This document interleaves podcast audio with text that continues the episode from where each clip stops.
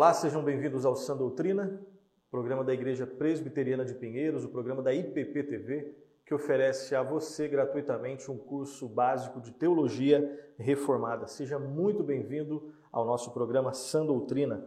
Nós estamos estudando o tema da Cristologia. Cristologia. Esse é o nosso 46º programa, programa de número 46, e hoje nós vamos começar a terceira parte. O programa de hoje é a parte 3 desse grande tema da Cristologia, e hoje especificamente nós vamos ver os seguintes temas. Nós estudaremos juntos a natureza humana de Jesus, o fato de que Jesus Cristo é perfeitamente e plenamente homem, né? No programa anterior nós vimos que Cristo é perfeitamente Deus, daqui a pouco nós vamos relembrar isso daí, tá? Esse tema. Então hoje nós vamos ver esses dois temas. Primeiro, que eu já apresentei, a natureza humana de Jesus. E em segundo lugar, o segundo tema, nós vamos ver a necessidade das duas naturezas do Redentor. Por que, que o Redentor necessariamente deveria ser plenamente homem e plenamente Deus? Porque ele deveria ter uma natureza humana e uma natureza divina. Uma pessoa apenas, o Redentor é uma pessoa, mas que possui, perdão, duas naturezas, tá? Então, uh, nós vamos estudar esses temas. Relembrando brevemente o que nós vimos no programa anterior. Então, uh, o que, que nós vimos, né? Depois, você, se quiser é, ver com mais detalhes, estudar de, um, de modo mais é, detalhado, é, vá no programa anterior e aí você vai ter acesso ao que nós vimos. Aqui nós vamos fazer uma breve, né, um breve resumo do que nós vimos no programa anterior. Nós vimos, primeiramente, que o entendimento da pessoa de Cristo, ele sempre, de alguma forma, né, em diferentes tempos, ele sempre foi motivo de controvérsia. Ou seja, a única pessoa de Cristo, que possui duas naturezas, ela foi entendida, às vezes de forma correta, às vezes de forma incorreta, de maneira uh, que isso provocou diversos debates em diferentes épocas da história da igreja. Isso nós lembramos um pouco no programa anterior. E basicamente, como que essas controvérsias ocorriam? Basicamente, essas controvérsias elas surgem da seguinte atitude, da atitude de buscar compreender, conhecer quem é Jesus Cristo, só que fora das escrituras. Ou então buscar compreender quem é o Senhor Jesus Cristo, ah, misturando algo que não deve ser misturado: escrituras com algum tipo de filosofia humanista, ou então com algum tipo de perspectiva ah, anti-escriturística sobre a pessoa do Senhor Jesus Cristo. Um exemplo daquilo que nós estamos falando. Por exemplo, quando, se, quando você parte, quando eu parto, quando nós partimos, né, uh, da informação de que a matéria é algo fundamentalmente, fundamentalmente mal, e quando você leva isso a sério, se você parte do princípio, né, se a sua concepção sobre aquilo que é material é que é algo fundamentalmente mal, certamente, se você levar essa, essa compreensão errada para a busca de conhecer quem é Jesus Cristo, você vai ter algum tipo de concepção errada sobre a pessoa de Jesus Cristo. Ou seja, né, dizendo de outra forma, quando se parte da informação de que a matéria é má, a aceitação dessa informação inevitavelmente levará a uma compreensão errada da pessoa e da obra do Senhor Jesus Cristo. Por quê? Porque biblicamente a matéria ela não é má. Foi, foi o próprio Deus que criou a matéria. E Jesus Cristo, segundo as Escrituras, ele se encarnou, ele se tornou carne, ele se tornou matéria. Então, quando eu parto desse princípio, a matéria é má, e vou buscar entender quem é Jesus Cristo, se eu não rever esse princípio à luz das Escrituras, eu vou levar esse princípio distorcendo as Escrituras. Né? E algumas heresias, elas partiam desse princípio. Só para a gente ter um pouquinho de ideia de como é possível, infelizmente, ter uma compreensão errada, uma compreensão distorcida sobre a pessoa de Cristo. Então, quando eu, eu quero entender, que eu, quando eu quero conhecer quem é, quem foi e quem continua sendo o Senhor Jesus Cristo, é, mas não recorro às Escrituras, a minha concepção, o meu entendimento sobre quem é Cristo é um entendimento errado. Não é de Cristo que nós estamos falando ok? Vimos isso, né, e vimos algumas heresias que foram surgindo ali nos primeiros séculos da era cristã e o entendimento errado de cada uma delas, tá? Vimos também que Jesus Cristo é uma pessoa, como nós dissemos no início, vamos repetir aqui, é uma pessoa que possui duas naturezas. Uma pessoa, duas naturezas. A natureza humana e a natureza divina. E por fim, terminando esse nosso resumo do programa anterior, nós vimos que a natureza divina de Jesus Cristo, ela é claramente ensinada nas escrituras sagradas. Não é algo inventado por teólogos né, pós Novo Testamento, não é algo inventado pelos pais da igreja, não é algo que foi inventado pelos reformadores, nada disso.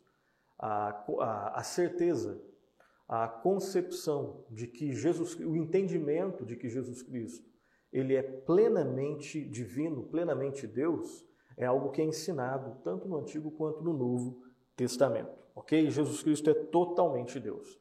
Então aqui nós terminamos esse resumo do que nós vimos no programa anterior e, re, e, repetindo, hoje nós vamos ver então, e agora vamos entrar nesse assunto, fizemos esse pano de fundo recorrendo ao programa anterior, então hoje nós vamos ver primeiramente a natureza humana. No programa anterior nós vimos a natureza divina. Hoje nós vamos ver a natureza humana de Jesus e depois, mais ao final, nós veremos, estudaremos juntos né, a necessidade das duas naturezas de Cristo. Primeiramente, então, vejamos a natureza humana do Senhor Jesus Cristo. Algumas considerações iniciais. Uh, em primeiro lugar, é importante lembrarmos que as heresias cristológicas, ou seja, as compreensões equivocadas, as compreensões heréticas, né? heresias cristológicas são as compreensões heréticas sobre a pessoa e a obra de Cristo, elas normalmente nascem de um entendimento errado, ou da divindade de Cristo, ou da humanidade de Cristo, ou então, em terceiro lugar, de um entendimento errado sobre como se relacionam a humanidade e a divindade de Cristo. Não existe exceção. Você pode pegar qualquer heresia daquelas que nós vimos anteriormente, e nós vamos citar né, em outros programas, né, o monofisismo, o nestorianismo, todas as, as compreensões erradas e heréticas sobre a pessoa e a obra de Cristo, elas normalmente nascem, como nós falamos no início, quando, quando eu recorro a algo que não seja escritura. Ou então quando eu misturo escritura com algum ismo humanista. Né? Agora, em termos mais dentro do ambiente cristão, as compreensões equivocadas, ou então as heresias cristológicas, elas normalmente seguem um roteiro. Qual que é esse roteiro? Ou uma má compreensão sobre a humanidade de Cristo, ou uma má compreensão sobre a divindade de Cristo, ou então uma má compreensão sobre como se relacionam as duas naturezas, humana e divina, do Senhor Jesus Cristo. Essa é a primeira, a primeira consideração que nós devemos fazer. Segunda consideração, nos primeiros séculos do cristianismo, alguns chegaram a duvidar da humanidade real do Senhor Jesus Cristo. Não que hoje não se duvide, com muito menos frequência, mas nos primeiros séculos, é, as pessoas tinham a certeza, às vezes de forma certa ou de forma errada, que Jesus Cristo era Deus.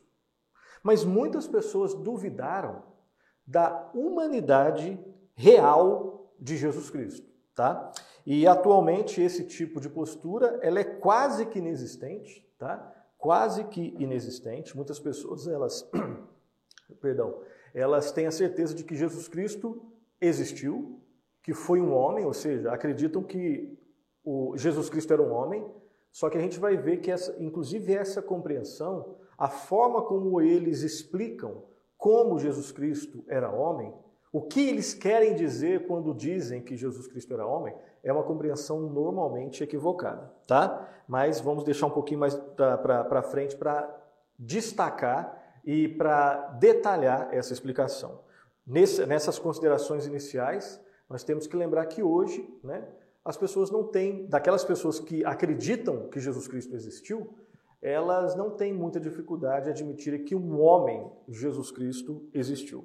Então, em geral, hoje ninguém duvida da humanidade de Cristo, mas, por outro lado, né, uh, existe uma ênfase exagerada e distorcida nessa humanidade de Jesus Cristo. Ou seja, afirma-se que Jesus Cristo é homem, que, que existiu um personagem histórico chamado Jesus, Jesus Cristo, mas quando eles vão explicar quem é Jesus Cristo, nós podemos perceber, tendo as Escrituras como, como referencial, que, essa, que esse entendimento, que essa compreensão sobre a humanidade de Cristo é uma compreensão equivocada e distorcida. Por exemplo, um dos sinais de que essa distorção ela existe é que muitos consideram, por exemplo, a divindade de Cristo recorrendo e afirmando que Jesus Cristo ele foi um homem perfeito. Muitas pessoas falam assim, ó, eu acredito que existiu uma pessoa chamada Cristo. E acredito que ele tinha um quê de divindade, que ele tinha um quê de mistério, que ele tinha um aspecto divino. E esse aspecto divino, ele faz referência ao quê? Ao fato de que esse personagem Jesus histórico, que foi um homem, ele era um homem perfeito.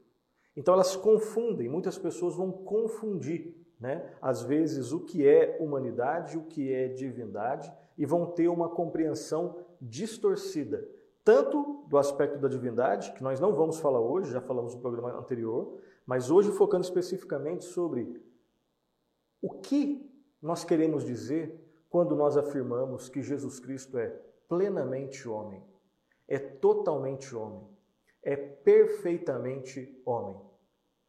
E vamos ver algumas distorções que as pessoas têm em relação a isso, ok? Então, depois dessas considerações iniciais, né, desse relembrar de que hoje nós vivemos numa época onde as pessoas não têm dificuldade, no geral, para falar que Jesus Cristo é homem. Ou seja, elas não têm dificuldade para afirmarem a humanidade de Cristo, mas elas têm dificuldade em explicarem o que elas querem dizer com isso. E quando explicam, elas revelam um entendimento distorcido da humanidade do Senhor Jesus Cristo. Ok? Esse é o pano de fundo cultural, histórico no qual nós estamos inseridos. Agora, a pergunta que de repente alguns estão fazendo, ou alguns podem fazer, você provavelmente já ouviu: quais são as provas bíblicas da humanidade real de Jesus Cristo? Será que a Bíblia prova que Jesus Cristo foi realmente um homem?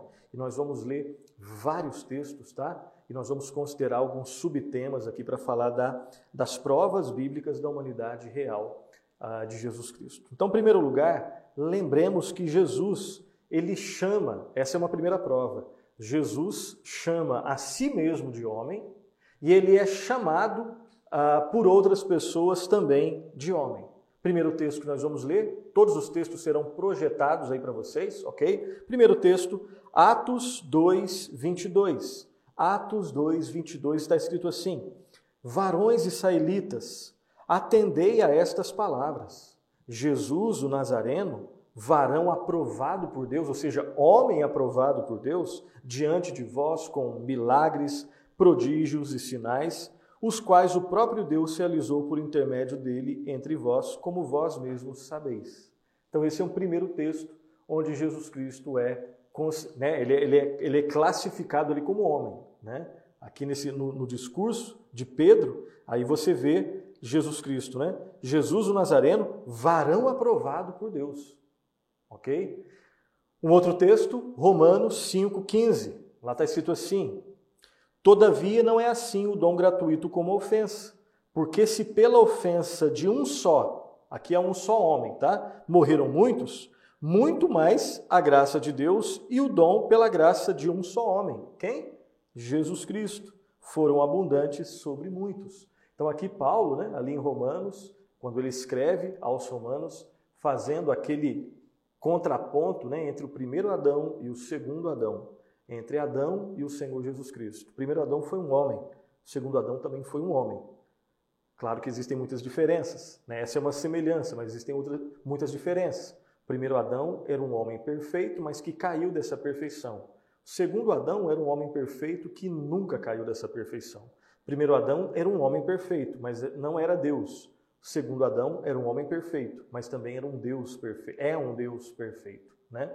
É, um outro texto, Primeira carta de Paulo aos Coríntios, capítulo 1, uh, ah, perdão, capítulo 15, versículo 21. 1 Coríntios 15, 21, lá está escrito assim: Visto que a morte veio por um homem, também por um homem veio a ressurreição dos mortos. E nós sabemos que esse homem, a, a, a partir de quem veio a ressurreição do, do, dos mortos é o Senhor Jesus Cristo.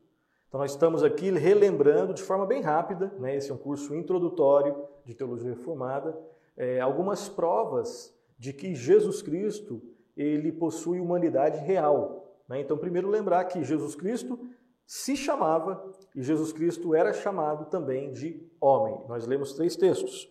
Uma segunda prova, lembre-se que Jesus veio e se manifestou em carne. Ele se encarnou, ele se tornou homem, tá? Alguns textos. Primeiro texto, Evangelho de João, João 1:14. Lá está escrito assim: "E o Verbo se fez carne". O Verbo aqui é Jesus, nós sabemos muito bem, né? "E o Verbo se fez carne e habitou entre vós, cheio de graça e de verdade, e vimos a sua glória, glória como do unigênito do Pai".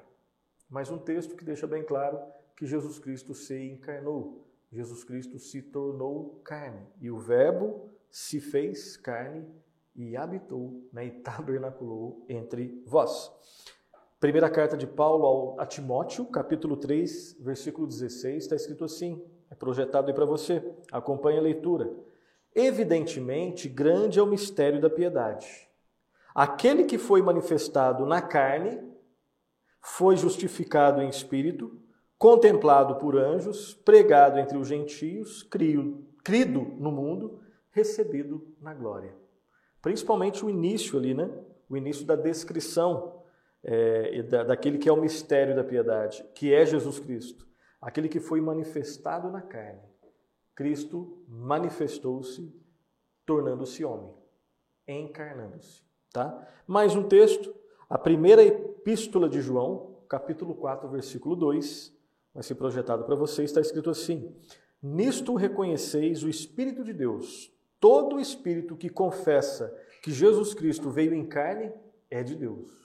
Então aqui é até um passo adiante, né? Não é só, aqui não é só uma prova de que Jesus Cristo era plenamente homem. Aqui não é só uma prova da humanidade real de Jesus Cristo. Aqui é uma conexão que existe entre a crença, a confiança de que Jesus Cristo era plenamente homem e a conexão que existe entre essa crença e, e, e a direção do Espírito Santo. É só aquele que é guiado pelo Espírito Santo é que pode legitimamente confessar que Jesus Cristo veio em carne. E essa pessoa é de Deus. Né? É, todo espírito que confessa que Jesus veio em carne é de Deus. Ou seja, há uma conexão aqui com a confiança de que Jesus Cristo é plenamente homem e a questão da salvação. Ok? Mais uma prova uh, da humanidade real do Senhor Jesus Cristo. Lembremos que, terceiro lugar, Jesus possuía os elementos essenciais da natureza humana: um corpo material e uma alma racional. Né? Então, Jesus Cristo pensava, Jesus Cristo julgava, Jesus Cristo fazia escolhas, né? Jesus Cristo ele tinha um corpo material, inclusive a gente vai repetir um pouquinho a ideia do segundo ponto. Né? Primeiro texto, Mateus 26, 27 e 28, está escrito assim: A seguir tomou um cálice, e tendo dado. Olha só, Jesus Cristo, no contexto da Santa Ceia, da ceia do Senhor, né? ele toma um cálice. Ele tem corpo. Um espírito não toma cálice. Tá? Voltando, desculpa a interrupção, vamos lá, desde o início 27. A seguir tomou um cálice, tendo dado graças, o Deus discípulos, dizendo: Bebei dele todos, porque isto é meu sangue, o sangue da nova aliança, derramado em favor de muitos para a remissão de pecados. Então perceba aqui que nós temos né, Jesus Cristo pensando, ensinando, fazendo conexão entre o elemento vinho e o seu sangue, né? É, nesse episódio entre o pão e o seu corpo. Então, Jesus Cristo tem todas essas faculdades que somente o homem possui, ok? Ele no nível da perfeição. Mateus 26, 38. Então lhes disse: A minha alma está profundamente triste até a morte, ficai aqui e vigiai comigo. Essa é uma outra faculdade humana. Né? Quando, ele, quando Cristo diz: A minha alma está profundamente triste, eu estou muito triste. Tristeza é um atributo da personalidade, né, da, da, personalidade, da constituição né, uh, do ser humano. E Jesus Cristo manifesta essa faceta que somente os homens têm. Ele manifesta humanidade, sempre na perfeição. Uh, Lucas, Evangelho do Senhor Jesus, narrado, registrado por Lucas 23, 46. Então Jesus clamou em alta voz: Pai, nas tuas mãos entrego o meu espírito. E dito isto, expirou. Mais uma faceta né, do sofrimento humano, né, da entrega humana, ali num momento onde nós não conseguimos chegar né, o momento onde o Senhor Jesus Cristo foi até a cruz. Ali também, né, Cristo, plenamente homem, plenamente Deus. Lucas 24, 39, lá está escrito assim: Vede as minhas mãos e os meus pés, que eu sou eu, que sou eu mesmo. Apalpai-me e verificai, porque o espírito não tem carne nem ossos, como vedes que eu tenho. Mais claro do que isso, que é impossível.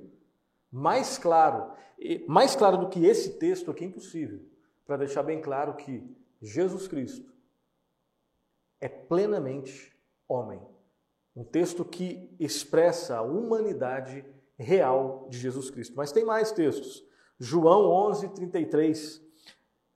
Jesus, vendo-a chorar, e bem assim os judeus que acompanhavam, acompanhavam, perdão, agitou-se no espírito e comoveu-se. Mais um episódio onde Jesus Cristo expressa uma faceta da, da, da sua humanidade, né? a sua comoção, o, seu, o agitar de espírito, vendo o sofrimento de alguém. Hebreus 2, 14. Visto, pois, que os filhos têm participação como na carne e sangue, destes também, é, destes também ele, igualmente participou, para que por sua morte destruísse aquele que tem o poder da morte, a saber, o diabo. Então, de novo, mais um texto que deixa bem claro, né? Jesus Cristo é, expressando humanidade, sofrimento de Cristo. Quando fala de carne e sangue, tem a ver com humanidade. E Cristo, ele se, de novo, ele se encarnou, ele se tornou carne e sangue nesse aspecto, tá? Mais um quarto ponto aqui que prova, né? Uma quarta prova, um quarto conjunto aqui, uma quarta afirmação que prova a humanidade real do Senhor Jesus Cristo. Lembremos que Jesus esteve sujeito às leis naturais do desenvolvimento humano, como homem, ele estava sujeito a essas leis, né? E também ele estava sujeito às necessidades e também aos sofrimentos da humanidade. Nós lemos já alguns textos que ilustram isso, vamos ler alguns que deixam isso mais claro ainda. Primeiro texto, Mateus 4, 2, está escrito assim: e depois de jejuar 40 dias e 40 noites, teve fome.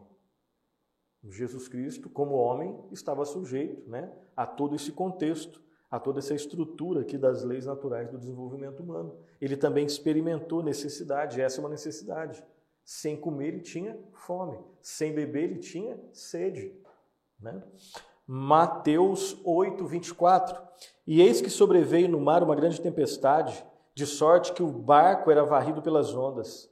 Entretanto, Jesus dormia, Jesus descansava, né? Jesus também ficava cansado, embora seja plenamente Deus, plenamente homem, e nós não entendemos todos os aspectos disso daí. Vamos falar um pouquinho da união, né, das naturezas, do relacionamento das naturezas também mais à frente, mas Jesus Cristo, plenamente homem, obviamente, ele cansava, e quando cansava, ele dormia.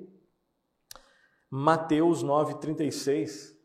Vendo ele as multidões, compadeceu-se delas. Né? O compadeceu é padecer com, né? É, é, é, é sofrer junto com elas. Né? Então, compadeceu-se delas porque estavam aflitas e exaustas, como ovelhas que não têm pastor. Né? O compadeceu-se também é essa ideia de preocupar com aquele que está em necessidade.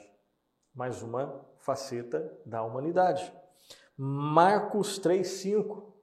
Olhando-os ao redor, indignado e conduído com a dureza do seu coração, disse ao homem: Estende a mão. Estendeu-a e a mão uh, lhe foi restaurada. Jesus Cristo também nesse episódio, ali no início do Evangelho de Marcos, manifestando uma faceta da humanidade, né? Uh, é, curando uma pessoa que tinha necessidade física. Lucas 2:40. Está escrito assim: Crescia o menino e se fortalecia, só um instante, crescia o menino e se fortalecia, enchendo-se de sabedoria, e a graça de Deus estava sobre ele.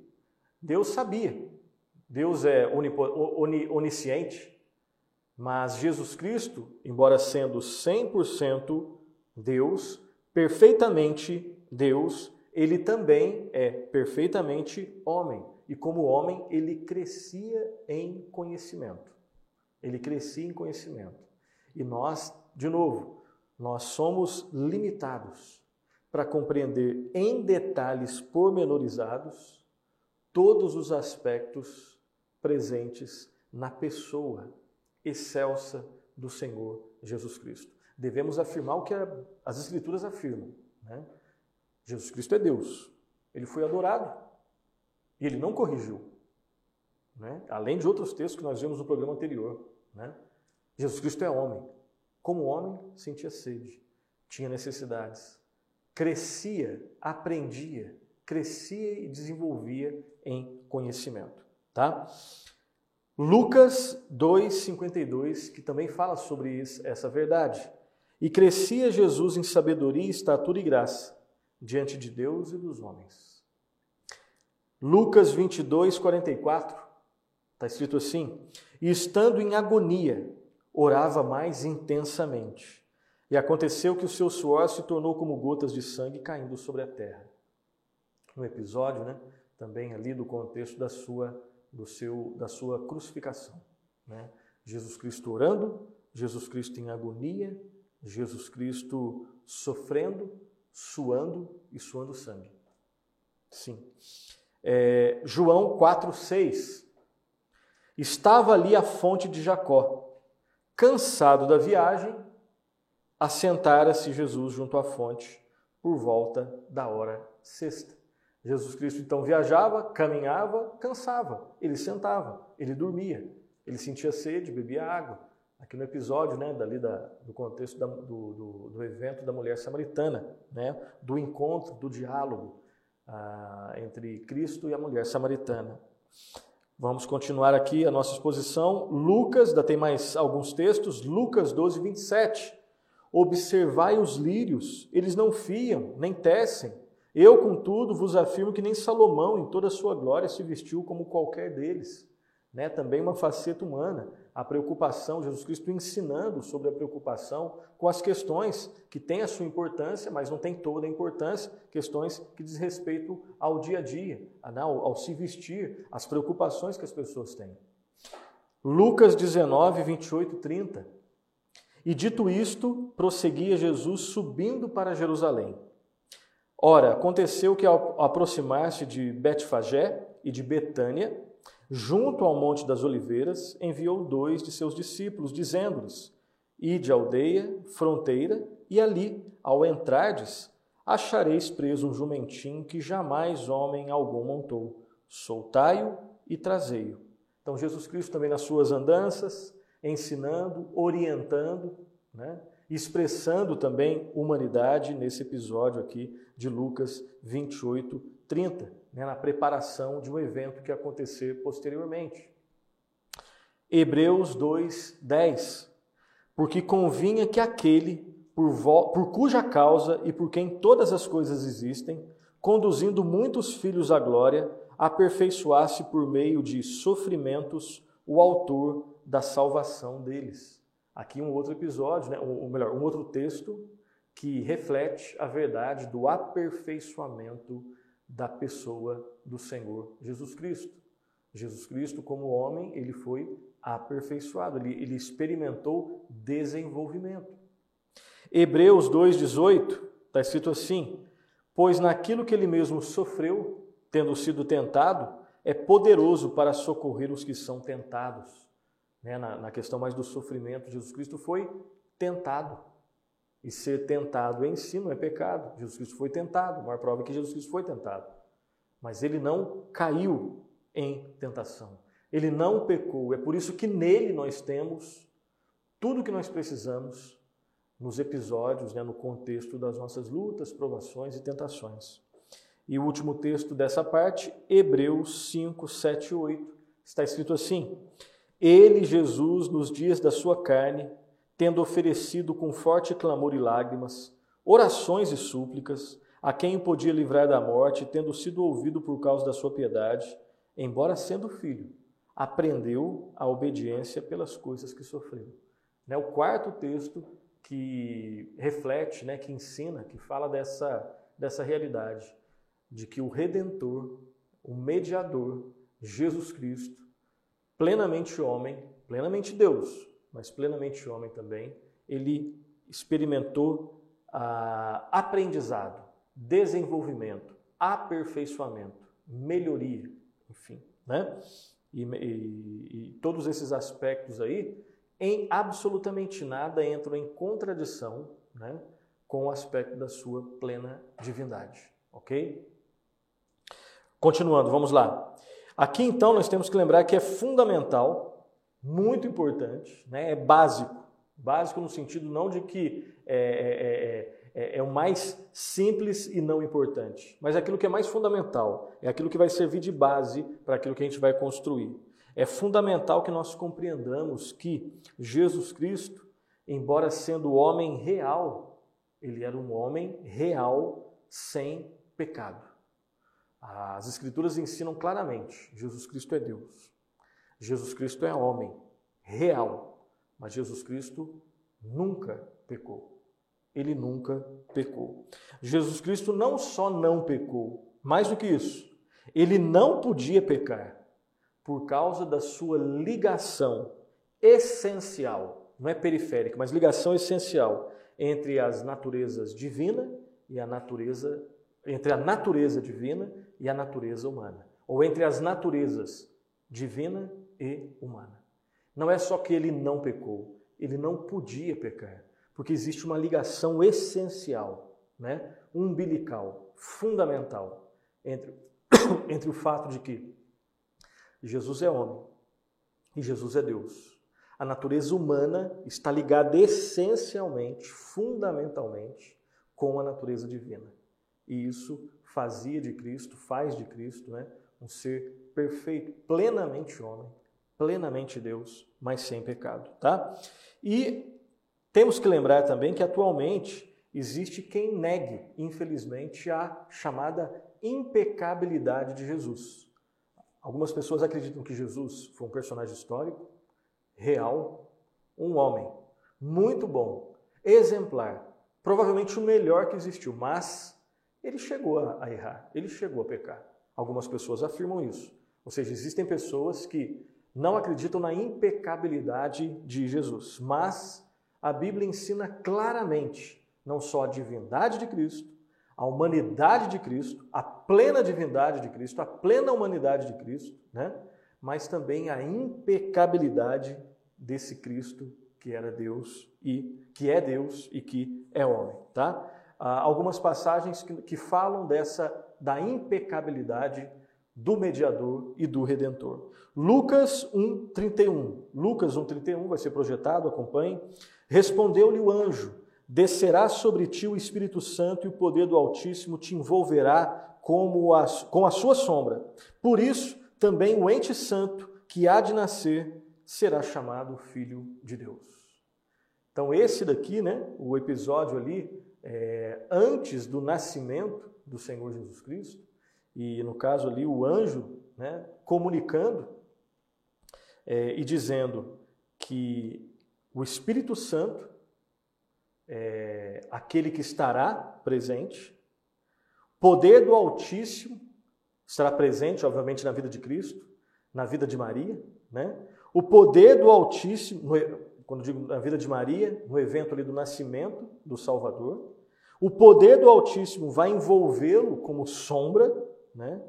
E o ente santo, olha só, esse ente, esse ser santo, se é ser santo, já não tem pecado, né? Então esse ser santo que há de nascer ali de Maria será chamado Filho de Deus. E a, já falamos isso em programas anteriores, vamos repetir. A expressão Filho de Deus, ela não fala só da questão da relação entre filho e pai, né?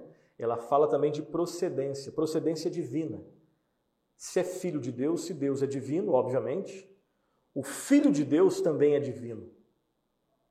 Ou seja, filho de Deus é uma expressão que fala não só de filiação.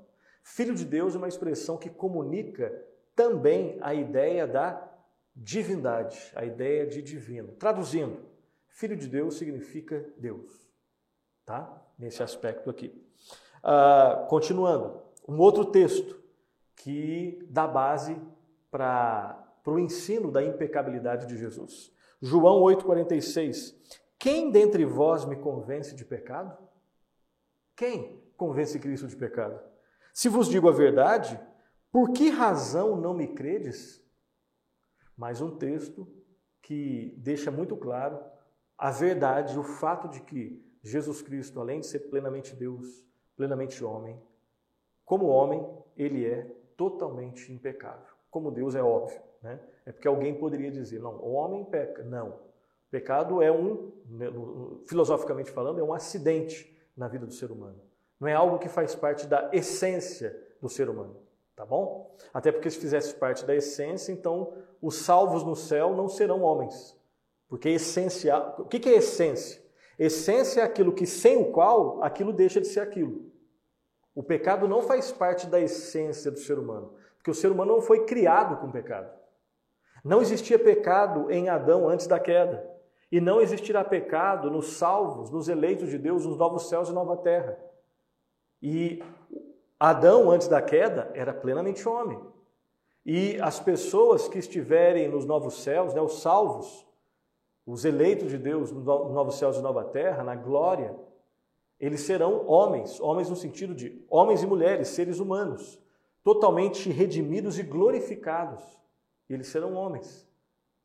Mas não terão pecado, porque o pecado não faz parte da essência. O pecado adentrou a humanidade em Gênesis 3 e marcou, manchou, distorceu, perverteu a humanidade. E ela precisa de um Salvador que vence sobre o pecado, sobre os efeitos do pecado.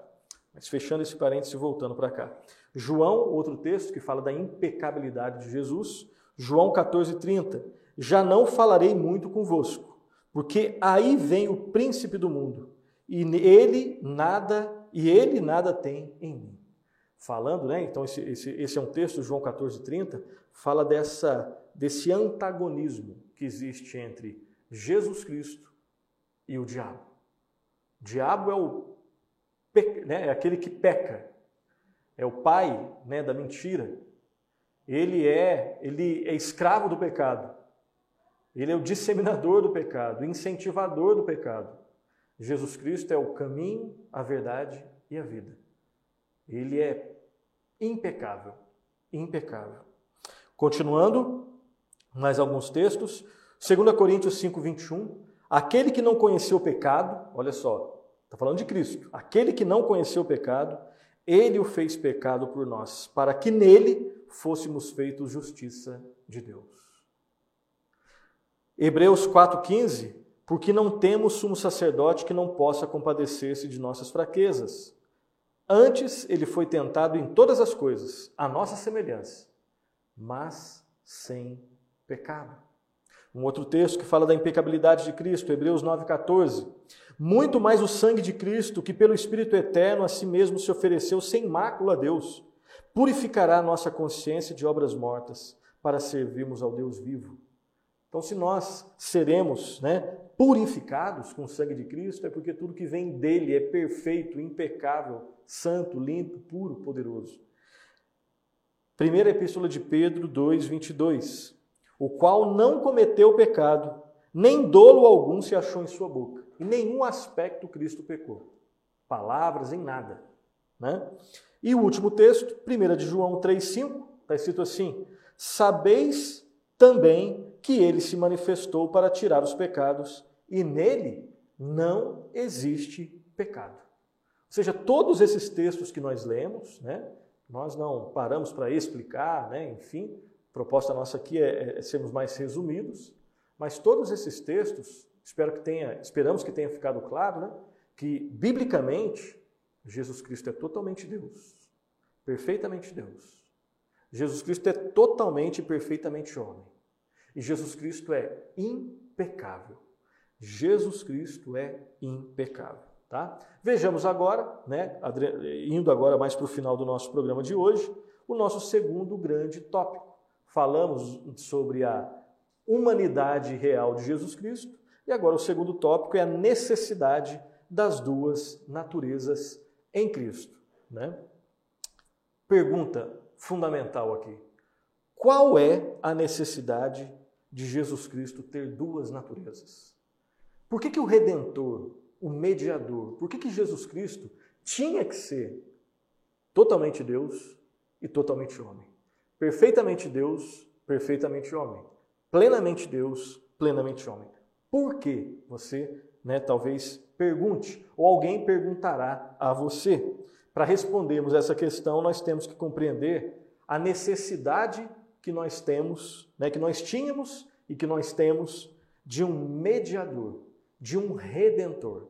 Para entender, para responder essa pergunta, primeiro a gente tem que lembrar disso. Eu quero voltar rapidinho com você no seguinte. Lembre junto, né, nós já falamos sobre isso. Lembremos juntos disso daqui. Depois do pecado, depois de Gênesis 3, o homem, ele não está doente. O homem, ele está perdido e morto em seus delitos e seus pecados. E o que ele merece é a morte eterna, é a condenação eterna, é o inferno. Essa é a situação do homem depois de Gênesis 3, a parte da graça e da misericórdia de Deus em Cristo, tá? Então, a não ser, a não ser que haja um redentor, a não ser que exista um mediador para resolver a situação desse homem que está perdido e está morto, a não ser que exista alguém que resolva a situação eterna de gravidade no, na qual o homem se encontra, o homem continuará perdido e fadado à condenação total. Ok? Nós já vimos, já estudamos sobre isso. Dúvidas? Volte lá nos programas. A questão é: que características o Salvador deveria ter para salvar o homem desse estado? Quais devem ser as características, os atributos de alguém? Até porque o, homem não pode se salvar. Depois de Gênesis 3, o homem está morto. Ele não consegue alterar a sua, a sua situação. Então, se existe salvação, vem da parte de Deus. E Deus elaborou o processo de salvação indicando um Salvador. É o próprio Deus que elabora o plano de salvação, que executa o plano de salvação e que aplica o plano de salvação. E Deus, nós vemos nas Escrituras, ele, ele envia um Salvador um mediador, um redentor. A questão é: que características esse Salvador deveria ter para salvar a humanidade que está perdida nos seus delitos e nos seus pecados? Basicamente, basicamente, duas características. Ele deveria ser perfeitamente homem e ele deveria ser perfeitamente Deus. Pergunta: por quê? Vamos lá rapidinho, terminando o nosso programa. Primeiro, por que, que ele deveria ser perfeitamente homem? Em primeiro lugar, tinha que ser alguém da raça humana a fim de poder representar os pecadores na sua obra redentora. O homem pecou, o animal não ia dar conta. Os animais do lado do Antigo Testamento eles apontavam para o Cordeiro perfeito, que era um homem, Jesus Cristo. Totalmente homem, totalmente Deus. Eu não poderia me salvar, nem você poderia se salvar nem os filhos de Adão poderiam se salvar. Não. Tinha que ser um redentor, perfeitamente homem. Por que homem? Porque o homem pecou. Né? O salário do pecado é a morte. Então o homem deveria é, é, é, é, suportar essa consequência. A questão é que nós não conseguimos. Então nós devemos ter um substituto. Então por que um homem? Tinha que ser alguém da raça humana. Segundo lugar, era necessário que assumisse a natureza humana não só com todas as suas propriedades essenciais de corpo e alma, mas também com todas as enfermidades a que está sujeita depois da queda. Ou seja, iria sofrer. O salário do pecado é a morte. O, lá em Isaías, né, o servo sofredor, o redentor sofreria. O Salvador sofreria. O sofrimento que estava destinado a mim e a você, ele suportou. Ele entrou no nosso lugar. Ele assumiu tudo que nós não conseguiríamos é, pagar. Continuando, tem mais. Lembremos que somente um mediador assim, verdadeiramente humano, que tivesse um conhecimento vivencial das aflições humanas e vencesse todas as tentações.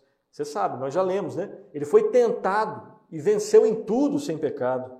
Somente um Salvador assim poderia, somente um Salvador assim, perfeitamente homem, poderia compassivamente em todas as, entrar compassivamente em todas as experiências, em todas as provações e tentações humanas e ser um exemplo perfeito para os seus seguidores e ser um redentor e ser um mediador. Era necessário um homem, alguém perfeitamente um homem, porque foi o homem que pecou, tá? E mais um detalhe, um último aqui, nesse primeiro ponto, né, do, do, do mediador ser necessariamente, obrigatoriamente, um homem perfeito, né? O mediador, lembre-se disso, deveria ser um homem sem pecado. Comigo não dava, nem com você e com ninguém depois de Adão. Tinha que ser um homem perfeito. Não existe. Então, Deus ah, enviou o seu próprio filho, que se tornou homem, ele sim, perfeito, para assumir aquilo que a humanidade não assumiu, não conseguiria assumir. Então, o mediador deveria ser um homem sem pecado, pois só poderia fazer expiação, só assim ele poderia fazer expiação pelos outros. E lembre-se do seguinte: só poderia fazer expiação pelos outros aquele que não tivesse perdido o direito à sua própria vida. Eu perdi o direito à minha própria vida. Você perdeu o direito à sua própria vida. Depois do pecado, nós estamos mortos. Quem poderia ser o nosso substituto? aquele que não perdeu o direito à vida, porque nele a morte não tem poder. Ele experimentou a morte, mas venceu a morte, provando que quem tem poder sobre a morte é ele, o mediador perfeito. Então, por que Cristo deveria ter as duas naturezas? Porque o mediador deveria ser perfeitamente homem. E nós vimos as justificativas do porquê. Mas ele deveria também ser perfeitamente Deus. Vamos só ler alguns textos que mostram sobre o fato, né, que deixam bem claro sobre a além dos textos que nós já lemos, né, mas deixam bem claro a necessidade do mediador ser homem perfeito. Hebreus 7, 26, leia, acompanhe, por favor. Com efeito, nos convinha um sumo sacerdote. Sumo é o principal, o máximo, né? Com, com efeito, nos convinha um sumo sacerdote como este, santo, inculpável, sem mácula, separado dos pecadores e feito mais alto que os céus. Próximo texto, Hebreus 2, 17 e 18. Por isso mesmo, convinha que em todas as coisas se tornasse semelhante aos irmãos, para ser misericordioso e fiel sumo sacerdote, nas coisas referentes a Deus, e para fazer propiciação, né, tornar favorável, né, propiciação pelos pecados do povo. Pois naquilo que ele mesmo sofreu, tendo sido tentado, é poderoso para socorrer os que são tentados. Perceba aqui que são textos lá de Hebreus que falam do sumo sacerdote, que falam do mediador da aliança, do nosso redentor Jesus Cristo. Né? Mais um texto lá de Hebreus, Hebreus 4,15. Porque não temos sumo sacerdote que não possa compadecer-se das nossas fraquezas. Antes, ele foi tentado em todas as coisas, a nossa semelhança, mas sem pecado. Mais, uma, mais um outro texto, também de Hebreus, Hebreus 5, 1, 2, acompanhe a leitura. Porque todo sumo sacerdote, sendo tomado dentre os homens, é constituído nas coisas concernentes a Deus, a favor dos homens, para oferecer tanto dons como sacrifícios pelos pecados, e é capaz de condoer-se dos ignorantes e dos que erram, pois também ele mesmo está rodeado de fraquezas. Então, Cristo, né, na sua humanidade, ele experimentou, como nós vimos, né, fraquezas humanas. Em que sentido? Tem nada a ver com pecado. Tem a ver com sede, com fome, né, com sono, com frio, com cansaço. Mas ele venceu e triunfou sobre tudo isso. O sumo sacerdote, o nosso mediador, ele deveria ser um homem perfeito. E como um homem perfeito, Jesus Cristo triunfou sobre todos, sobre todos, sobre tudo e sobre todos. Mateus 11, 29, mais um texto. Quando Cristo diz, né, dos belos textos das Escrituras, tomai sobre vós o meu jugo e aprendei de mim, porque sou manso e humilde de coração, e achareis descanso para a vossa alma. É um homem que está dizendo isso, mas não é qualquer homem, é um homem perfeito. É um homem Deus, é o Deus homem, é Jesus Cristo. João 13, João 13, de 13 a 15, está escrito assim: Vós me chamais o Mestre e o Senhor, e dizeis bem, porque eu sou. Ora, se eu, sendo Senhor e Mestre, vos lavei os pés, também vós deveis lavar os pés uns dos outros, porque eu vos dei o exemplo, para que, como eu fiz, façais, façais vós também. No episódio onde Cristo ensina sobre a humildade, né, a perfeita humildade do Redentor que deve caracterizar a nossa vida como discípulos do Senhor Jesus Cristo. Uh, mais um texto, Filipenses 2, 5 a 8.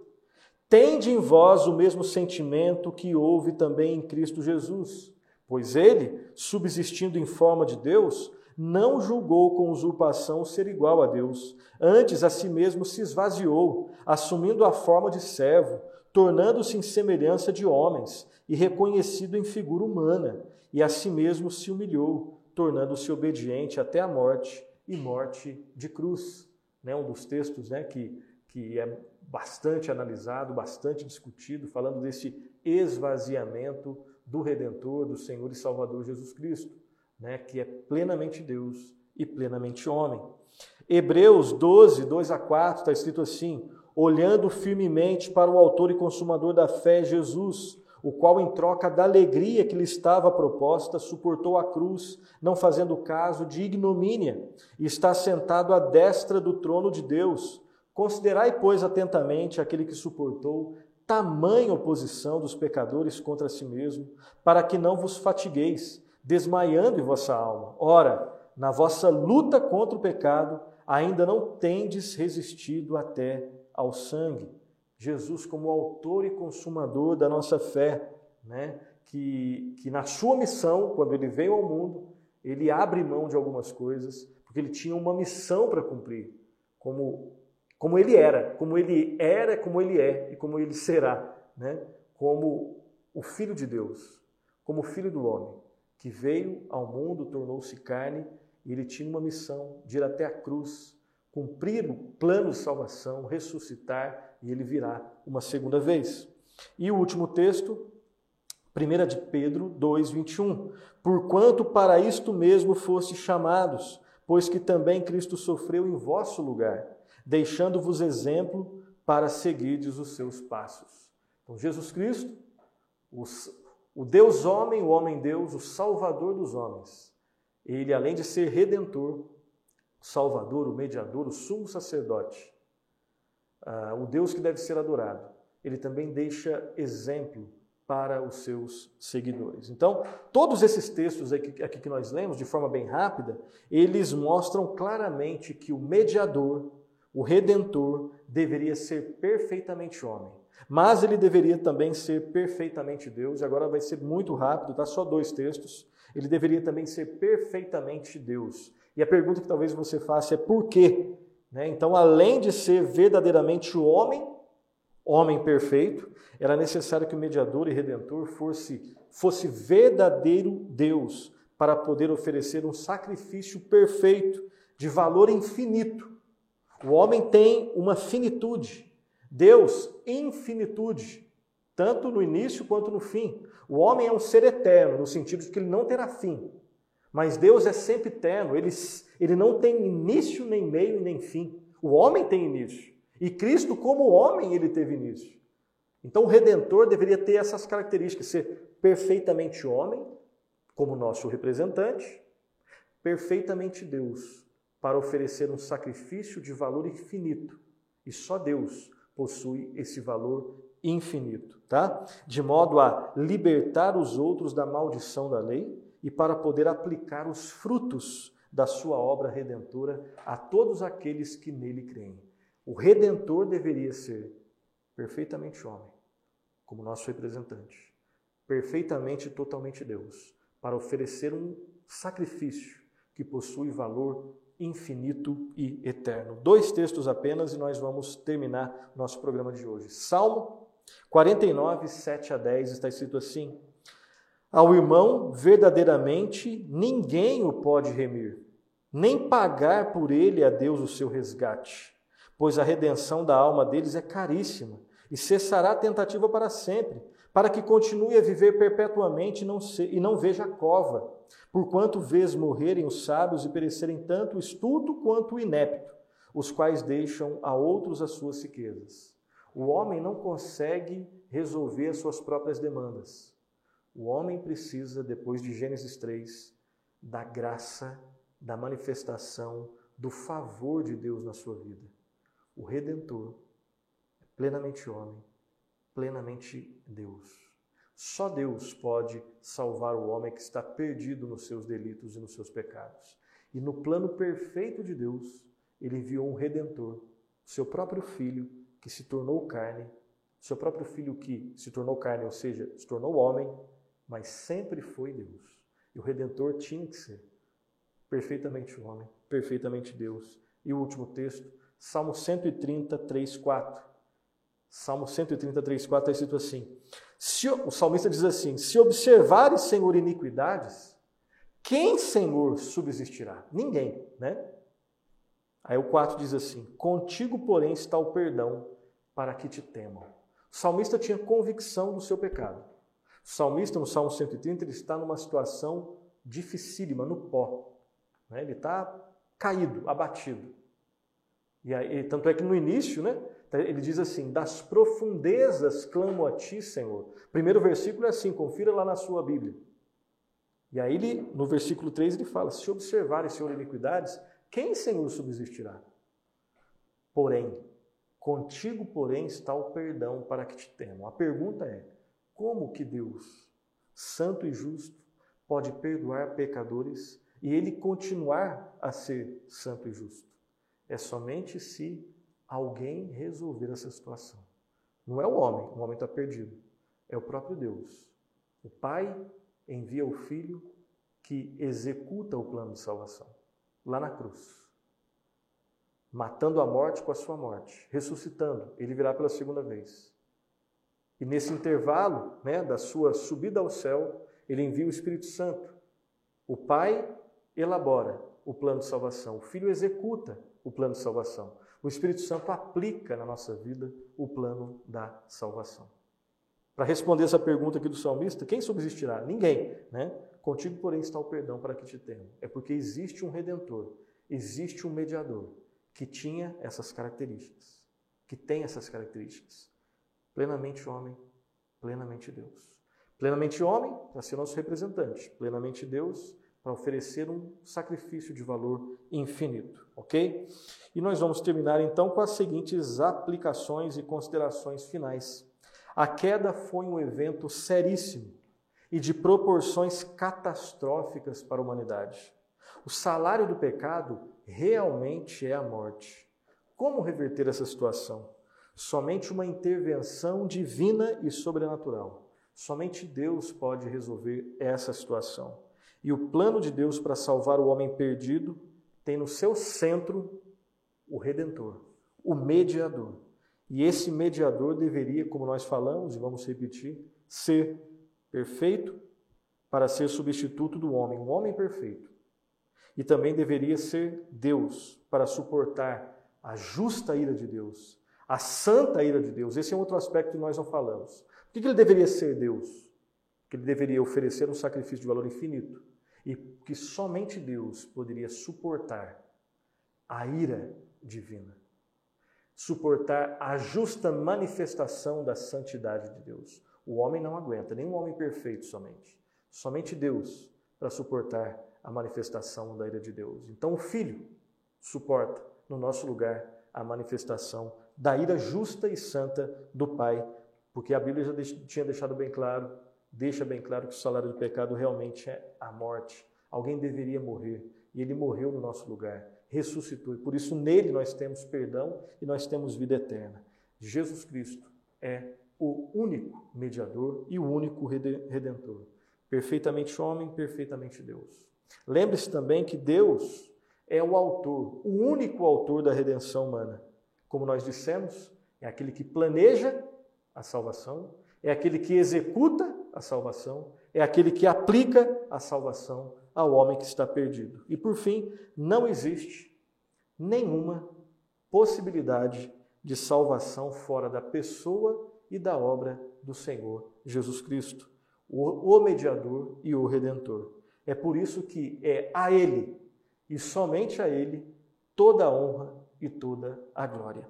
Assim nós terminamos então essa parte, né, esse, esse terceiro programa da série de Cristologia, do nosso programa né, geral, o Sã Doutrina. Hoje nós vimos então né, a necessidade, por que, que o mediador deveria ser homem e deveria ser Deus. Né? E nós vimos também sobre a humanidade do Redentor. Próximo programa, Deus permitindo, nós veremos, estudaremos juntos a unidade da pessoa de Cristo. Ou seja, as duas naturezas, a humana e a divina, elas estão unidas em uma pessoa.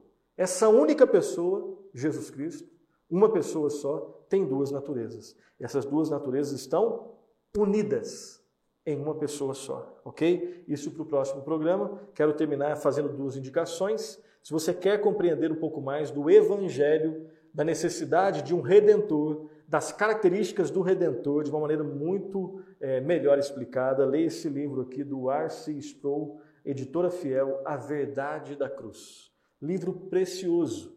Você não pode deixar de ler esse livro aqui. Né? Inclusive aqui no, a parte de trás, né? não poderia ter acontecido de outra maneira. Tinha que ser na cruz. Um redentor que fosse homem e Deus. Leia esse livro Uh, vale muito a pena a, a, a, leitura desse livro, você certamente será edificado. E um outro livro, né, escrito de uma outra, né, com outras, uh, é um outro autor, então tem uma outra, uh, um outro estilo, tá?